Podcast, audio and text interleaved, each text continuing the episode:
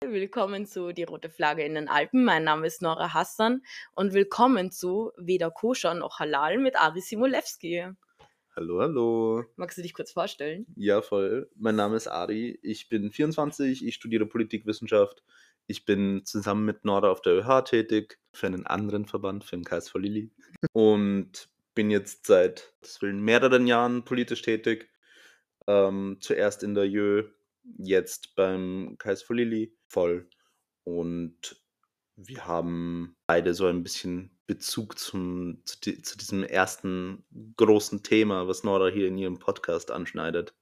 Ähm, Ari beschäftigt sich sehr, sehr lange schon mit Antisemitismus, logischerweise. Ähm, und ich mit Antirassismus, ähm, ist etwas, so durch, wie wir durch die österreichische Gesellschaft dazu geprägt werden, leider. Und weil es sonst kein Schwein macht. Ja, ich hab's, ich hab's dir eh schon mal erzählt. Also so das erste Mal auf Israel-Palästina, beziehungsweise, so das erste Mal so diesbezüglich antisemitisch angefeindet worden, bin ich ja so, als ich so acht war, wo ich dann gefragt worden bin, so, yo, wie findest du das, dass ihr unschuldige Leute in Palästina umbringt? Wo ich mir so gedacht habe, so, Bro, ich bin acht. So, oh, ganz schlimm. Ich bringe niemanden um, I don't know about you. So.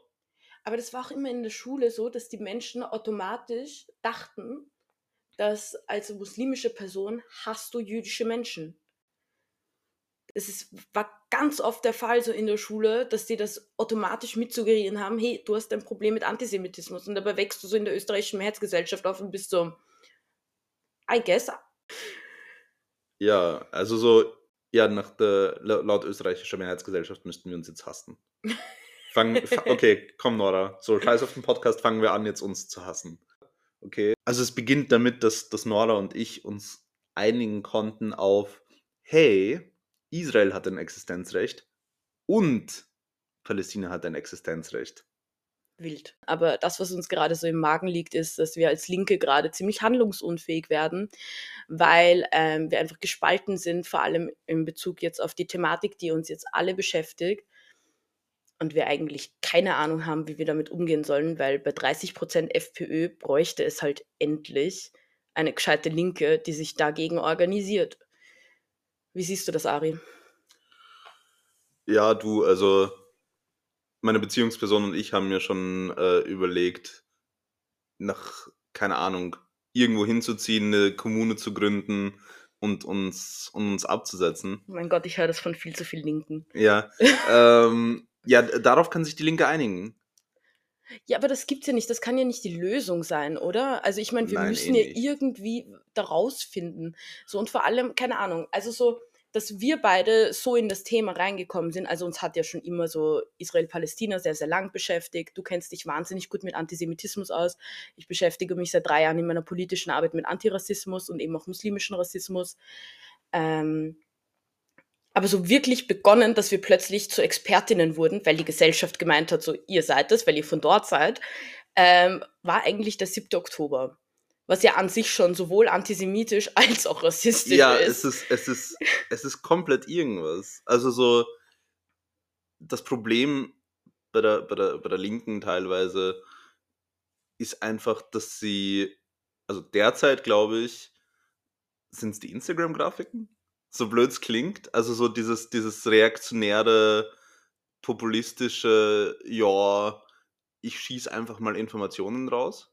Ey, wie bei einem Fußballspiel. Bisschen, also ich finde eh so diese Steffi Sargnagel-Comics haben es eigentlich eh ziemlich gut beschrieben. So Leon versucht aus seinem Sofa aus den Nahostkonflikt zu lösen. Ja, voll. Bruder, danke dir dafür. so, das Problem ist, glaube ich, auch so ein bisschen, die, die Linke fühlt sich einfach zu sehr, so ja, es braucht genau die österreichische Linke, um einen Auskonflikt zu lösen. Ja, aber wei weißt du, was das lösen würde, wenn du empathisch auf Menschen zugehen würdest und ihnen zuhörst? Jetzt zum Beispiel, wie ging es dir, als du von den Geschehnissen so erfahren hast? Was war so das Erste, was dir durch den Kopf geschossen ist? Ja, das erste war so, also ich habe obviously mal meinen Onkel und, und meinem Großvater geschrieben, die leben beide in Aschkelon. Ähm, ich habe eine Zeit lang leider nicht von denen zurückgehört. Ihnen geht's okay, naja, shaken ab, aber halt okay.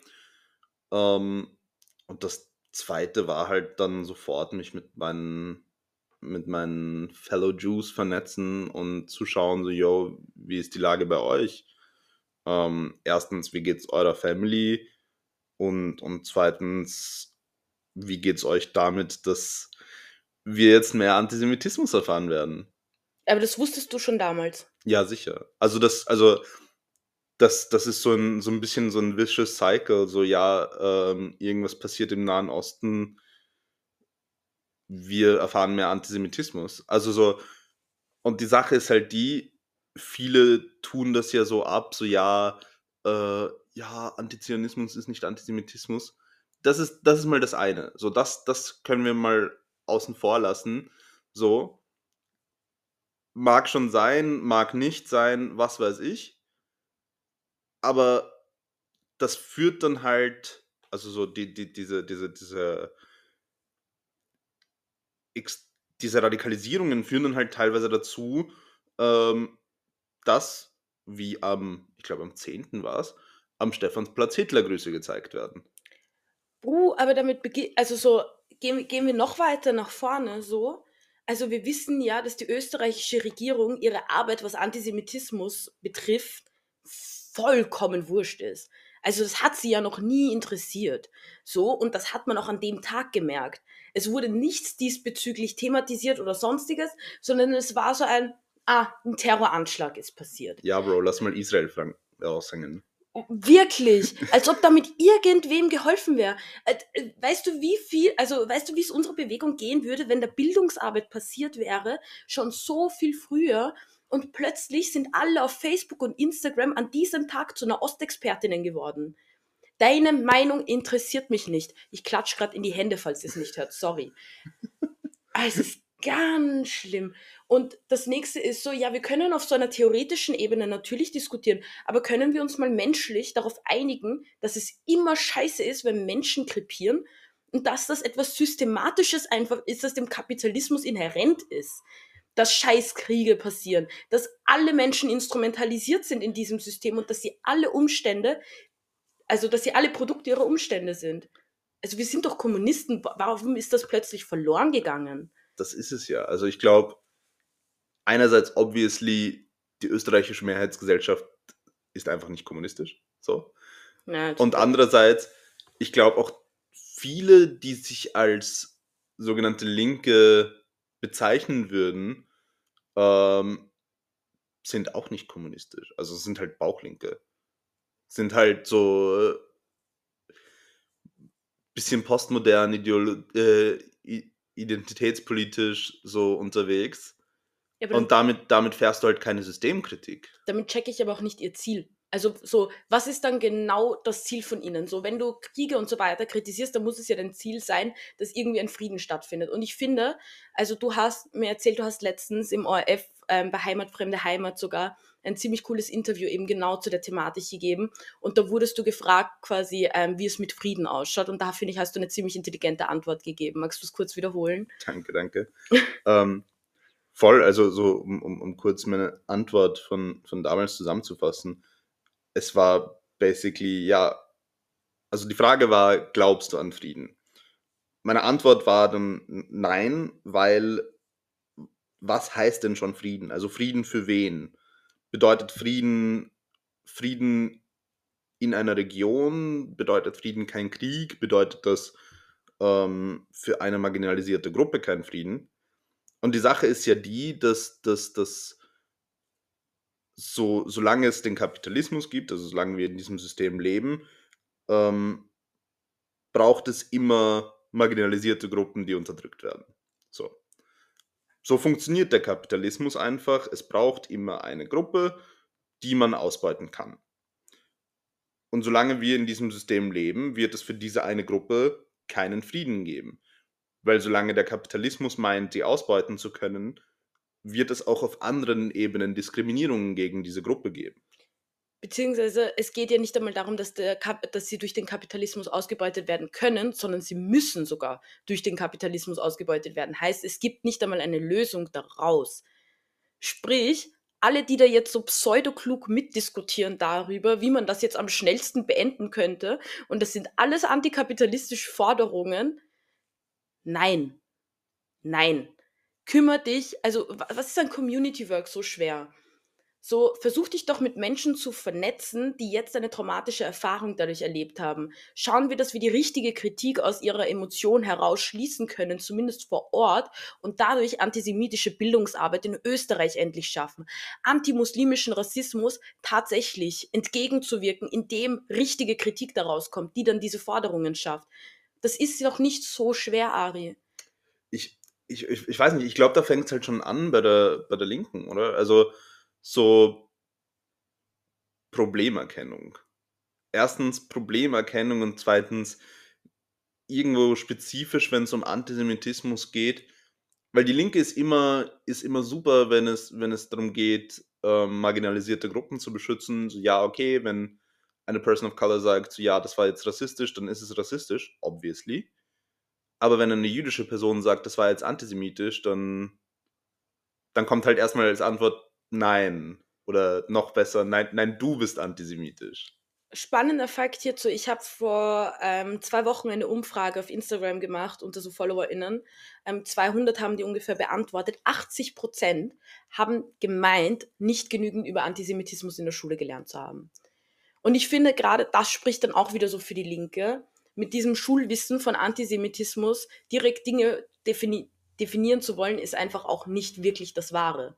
So, dann lass dich doch einmal auf diesen strukturellen Antisemitismus ein und lese mal darüber, hinterfrag dich selbst und reflektiere. Das ist genauso wie bei Rassismus, aber eine vollkommen andere Struktur. Es sind zwei Paar Schuhe, unter denen trotzdem Menschen leiden können. Zwei Sachen können richtig sein zur selben Zeit. Und das ist auch genau das, was wir immer die letzte Zeit Voll. so begriffen haben. Voll.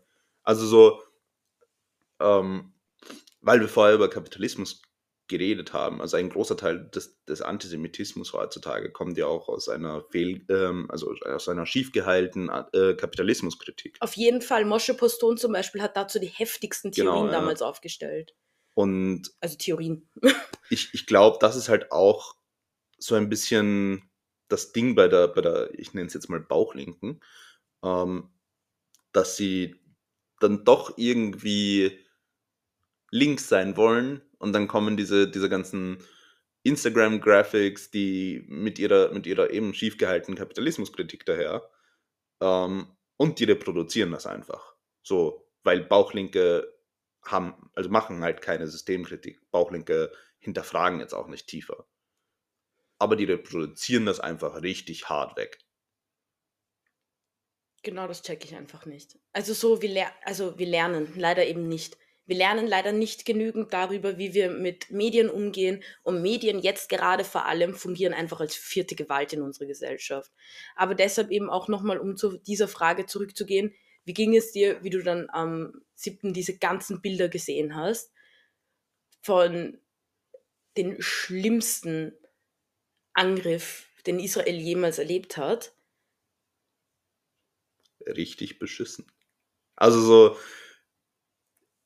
du musst dir, du musst dir denken, so, ich habe ja nicht nur diese Bilder gesehen. Also wir haben alle Social Media, wir sind, wir sind alle vernetzt. Ähm, und dann, wenn ich, wenn ich irgendwelche sogenannten AktivistInnen sehe, die dann, die dann diese Bilder vom, vom, von, dem, von dem Paraglider posten und mit der Caption so, ja, this is what decolonialization looks like. So, Bro, shut the fuck up. Liebe Grüße an Nicole Schöndorfer an dem Stelle hui. Ähm, so, wirklich, shut the fuck up. So, es ist das, der größte Angriff auf jüdisches Leben seit der Shoah. Und du postest jetzt irgendwelche Instagram-Graphics mit This is what decolonialization looks like. Wirklich, halt die Fresse. Ähm, zu dem Podcast. Vielleicht dazu noch mal ganz kurz. Ja, fix. Voll. Ähm, Ari und ich haben uns im Hör im ÖH-Wahlkampf kennengelernt, ähm, 2023. Und ähm, konnten danach ziemlich gut bonden, weil Leute, die Diskriminierungserfahrungen haben, ähnliche Dinge teilen. Und das ist auch etwas, worauf wir wieder in diesem Podcast hinaus wollen.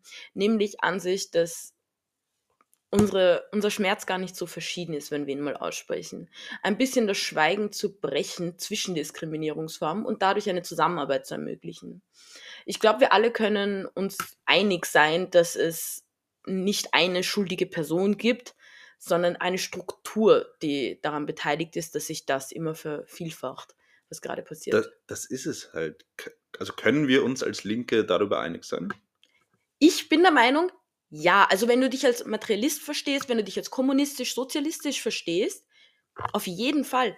Wenn du halt der Meinung bist, okay, passt, ich bin sozialdemokratisch, ich sehe eher so, da gibt es doch einzelne Institutionen, eine Regierung, die ist an etwas schuld, ähm, die kann gewisse Dinge ändern und lösen, ja dann selbst schuld. Entschuldigung, aber so, also wir haben schon den Kampf von außen, der darauf wirken soll. Wir sind am Ende unserer Folge angelangt und da haben unsere GästInnen immer die Chance, einen Song auf die Playlist zu setzen. Ari, hast du einen? Voll. Als erste Person, weil es soll ja eine kämpferische Playlist werden. Ähm, und als erste Person und damit als erstes Lied dachte ich mir, ich fange mal sanft an mit Alone von Burner Boy. Oh, nice. Und von mir kommt Cosmoprolet von Disorder rauf. Danke euch vielmals fürs Einschalten und bis hierher zuhören. Ich freue mich auf euch nächste Woche, wenn es wieder heißt, die rote Fahne in den Alpen. Tschüssikowski. Bye.